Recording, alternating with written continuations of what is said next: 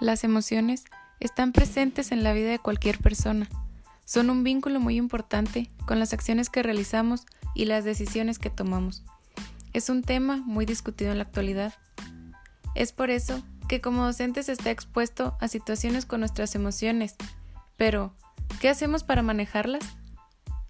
Aprendiendo a sentir nace de la necesidad de educarnos emocionalmente para lograr un mejor proceso de enseñanza. Ahora vamos a descubrirlo.